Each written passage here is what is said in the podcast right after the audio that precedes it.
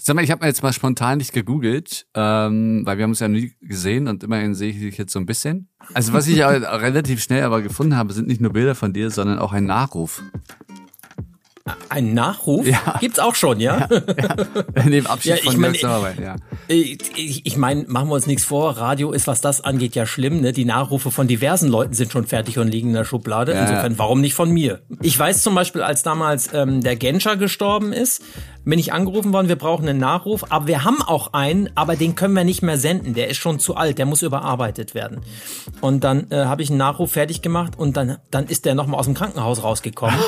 äh, und äh, dann habe ich schon gedacht, okay, gut, das Ding, das kannst du wohl in die Tonne schmeißen. Dann ist er ja aber äh, unglücklicherweise für ihn ein paar Wochen später dann doch gestorben. Das wäre so ein geiler Thriller, weißt du, so, so ein Nachrichtenredakteur, ja, der jetzt einen Nachruf gemacht hat und dann funktioniert es nicht und dann macht er alles, damit dieser Nachruf funktioniert. Nachruf, ey. ja, für die paar Euro lohnt sich dann aber der Mord nicht.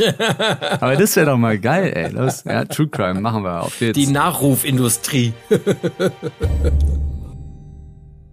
Heute reden wir nicht über kreative neue Podcast-Konzepte, sondern wir reden über Journalismus. Und nicht nur heute, sondern in den folgenden Episoden. Wir sprechen mit dem erfahrenen Journalisten Jörg Sauerwein. Er arbeitet seit über 13 Jahren als selbstständiger Journalist und ist so gut wie täglich für den Westdeutschen Rundfunk, für den WDR unterwegs. Ich kenne Jörg, weil wir an einem Podcast zusammengearbeitet haben. Und ich dachte mir, seine Erfahrung als Journalist ist für dich als Podcaster mehr als interessant und relevant. Heute werden wir schon mal ein bisschen anfangen, über Interviews zu sprechen. Wie macht er das? Also jemand, der professionell Interviews führt und das fast täglich. Hallo, ich bin der Micha und vielen Dank, dass du mich heute mitnimmst.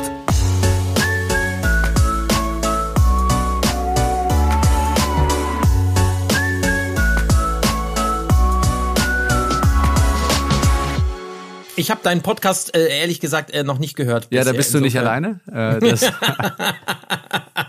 also es ist ein exklusiver Club, Jörg. Ja, ja, ja also, absolut. Kann eigentlich jeder Interviews oder muss man da wirklich jetzt jahrelang für Erfahrungen sammeln? Ich würde sagen beides. Also ich, ich glaube schon, dass das vom Prinzip jeder lernen kann. Das ist am Ende äh, wie, wie jedes Handwerk. Ähm, das kannst du auch lernen, genauso wie man Radiobeiträge machen auch lernen kann ähm, oder Bilder malen lernen kann. Aber wenn man dann zum Beispiel mal ans Bildermalen denkt, äh, es gibt dann die, die besuchen so einen VHS-Kurs und können danach Gesichter so einigermaßen malen.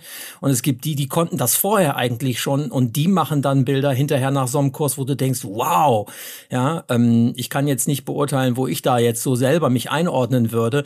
Grundsätzlich würde ich sagen, das kann jeder lernen. Ähm, es gibt so bestimmte Dinge, die sollte man halt tunlichst in Interviews vermeiden. Andere Dinge, ähm, die, die hat man einfach im Gefühl. Ähm, und wenn du äh, beides hast, ja, also im besten Fall vielleicht ein Talent, dich mit Menschen zu unterhalten, auf Menschen zugehen zu können oder ihnen im, im richtigen Augenblick die richtigen Fragen zu stellen und das dann mit den entsprechenden Erfahrungen mixt, ich glaube, dann äh, kann das ganz gut funktionieren. Ich glaube, bei Anfängern, die jetzt noch nicht so viel Interviewerfahrung haben und das äh, jetzt zum ersten Mal machen, da ist oftmals auch noch so ein bisschen diese Furcht davor, dass man jetzt respektlos ist dem Gast gegenüber, ne? dass man sich vielleicht auch nicht traut, mal zu unterbrechen oder nachzuhaken, Dinge anzusprechen, einfach auch mal dazwischen zu reden, wenn der Gast einfach in eine komplett falsche Richtung redet oder gar nicht mehr aufhört. Wie kommt man dahin, dass man ein bisschen lockerer wird oder dass man sich wirklich auf das konzentriert, was man ja am Ende bekommen möchte. Ja, es kommt äh, tatsächlich auch bei mir, muss ich sagen, auch nach vielen Jahren immer noch drauf an, wen man da so vor sich hat und wofür man denjenigen interviewen will. Ja? Im Grundsatz kann ich das schon gut verstehen, je nachdem, wen man da so vor dem Mikro hat, äh, dass man da sagt, oh, ich lasse den jetzt mal lieber ausreden. Äh, das Klassische, was man ja so kennt, gerade bei Politikern oder auch gerne bei Wissenschaftlern, habe ich die Erfahrung gemacht, die reden dann manchmal gerne ohne Punkt und Komma äh, drei, vier Minuten durch und äh, am Ende denken denkst du eigentlich selber schon, okay, was habe ich eigentlich gerade gefragt? Hat er mir da überhaupt drauf geantwortet? Und da muss man, da muss man natürlich dann echt gucken, dass man im Zweifel dann wirklich äh, irgendwann sagt, so, jetzt lasse ich alle Hemmungen fallen. Äh, Im Zweifel vielleicht sage ich auch, ähm, das mache ich zum Beispiel bei meinen Radiointerviews ganz oft, ähm, seien Sie mir nicht böse, das war jetzt gerade prima, aber wenn es geht, antworten Sie ein bisschen kürzer, damit man das besser verstehen kann. Ich stelle Ihnen lieber 20 Fragen mehr, als dass Sie in einer Frage alles beantworten, was Sie zu erzählen haben. Und da sind die Leute meistens eigentlich sogar äh, ganz dankbar dafür, weil sie dann auch so ein bisschen das Gefühl haben, das nimmt den Druck raus. Ja, sie müssen gar nicht alles auf einmal erzählen. Ähm, dann gibt's dann aber auch natürlich die, die dann trotzdem fünf Minuten antworten und äh, die, die kriegst du dann auch manchmal nicht eingefangen. Ähm, grundsätzlich ist das, glaube ich, echt so eine Sache der Routine auch, dass man einfach so ein bisschen in dieser Situation reinwächst und sagt, äh, gut, pass mal auf, ich muss am Ende ja wissen, was ich brauche. Also ist ja schön, dass der andere reden will, äh, im Zweifel labern will, aber ich muss ja am Ende ein Produkt haben, ob das ein Podcast ist, ein Interview ist, ein, ein Radiobeitrag ist, äh, mit dem ich am Ende etwas machen können muss. Und wenn der mir womöglich fünf Minuten Antworten gibt, ich kann aber nur 20 Sekunden Antworten gebrauchen, dann muss ich dem irgendwann sagen, pass mal auf, so funktioniert es nicht. Wir müssen das jetzt ein bisschen anders machen. Ne? Und ähm, ähnlich ist das auch bei Fragen, die gestellt werden, wo man dann äh, denkt, die Antwort, die passt da überhaupt nicht zu. Dann muss man halt irgendwann wirklich äh, den Mut haben, äh, zu sagen, ähm, ja, muss ich aber jetzt noch mal kurz nachfragen.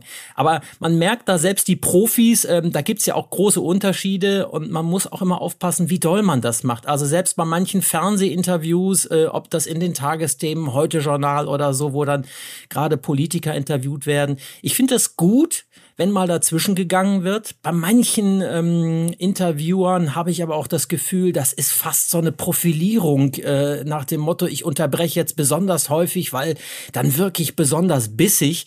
Und ich finde das auch in einem gewissen Rahmen dann irgendwo respektlos. Gerade zum Beispiel, wenn ich natürlich aber auch einen Podcast oder so habe oder Interviews, die ich äh, nur aufzeichne, die nicht live gesendet werden, gerade im Audiobereich, habe ich natürlich den großen Vorteil. Im Zweifel kann ich als derjenige, der es macht, immer sagen, du pass mal auf, ich kann das auch alles alles wegschneiden, was ich nicht brauche. Also überleg dir lieber vorher, ob du mir so viel Quatsch erzählst. Ne? Das kann man dann im Zweifel auch mal sagen. Ähm, habe ich tatsächlich auch schon gemacht, dass ich wirklich gesagt habe, ähm, seien Sie mir nicht böse, aber so lange antworten oder ne, wenn Sie jetzt so ausholen, das kann ich nicht verwenden. Also halten Sie sich bitte kürzer, sonst funktioniert das mit uns nicht.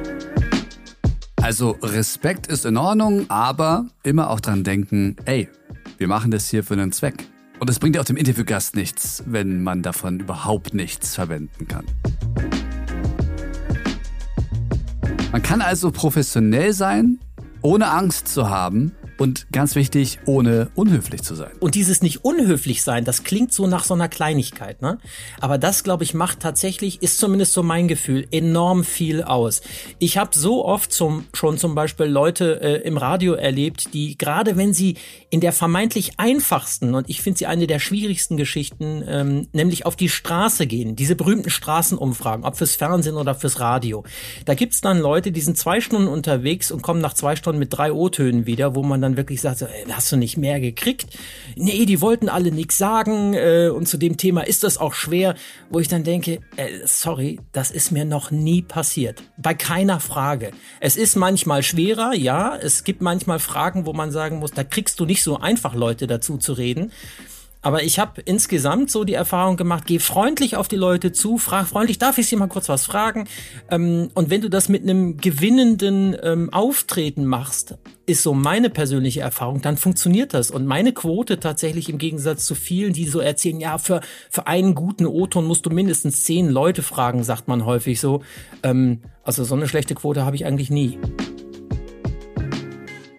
Über Interviews haben wir schon sehr oft hier gesprochen in diesem Podcast und auch darüber, was es für einen Unterschied macht, wenn ich jetzt einen Podcast mache, der ein Live-Interview sendet. Das heißt, ich bearbeite das nicht und Gast und auch Moderator sind sich bewusst, okay, wir starten jetzt das Interview und es wird eins zu eins hochgeladen. Oder wenn ich sage, wir führen ein Interview, um Material zu sammeln, und wir nutzen es als Quelle und bauen denn daraus den Podcast. Bei der ersten Variante ist immer die Gefahr, dass erst recht, wenn man mit unterschiedlichen Leuten ein Interview führt, also teilweise auch Leuten, die man noch gar nicht kennt, dass man am Anfang erstmal gemeinsam warm werden muss.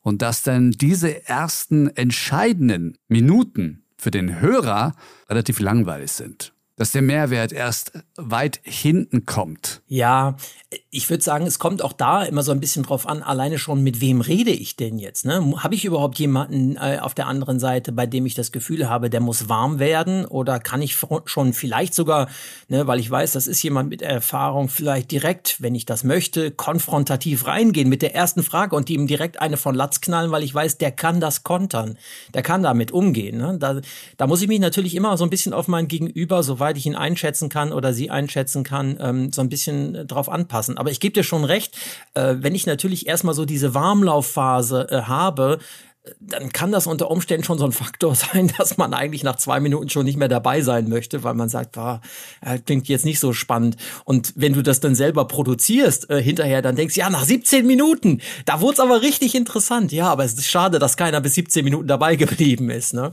Deswegen gilt ja im Radio zum Beispiel, auch wenn ich einen Radiobeitrag baue, das, was viele Praktikanten zum Beispiel immer gerne falsch machen, ja, sich, sich den tollsten O-Ton für den Schluss aufzubewahren, weil man dann so mit diesem Wow-Gefühl raus ausgeht. Das Problem ist halt, wenn die Leute bis dahin schon alle weggeschaltet haben, den Sender gewechselt haben, hilft dir dieser tollste Ton am Ende gar nichts. Es gilt immer die Regel, den tollsten Knaller am Anfang, ja. Also anders als bei einem Feuerwerk, wo man sagt, die große Bombe, die platzt am Ende. Nee, beim Radio genau andersrum. Ja, die große Bombe muss am Anfang platzen und im besten Fall hast du nach hinten raus noch mal eine, die ähnlich gut ist. Aber der Knaller muss am Anfang.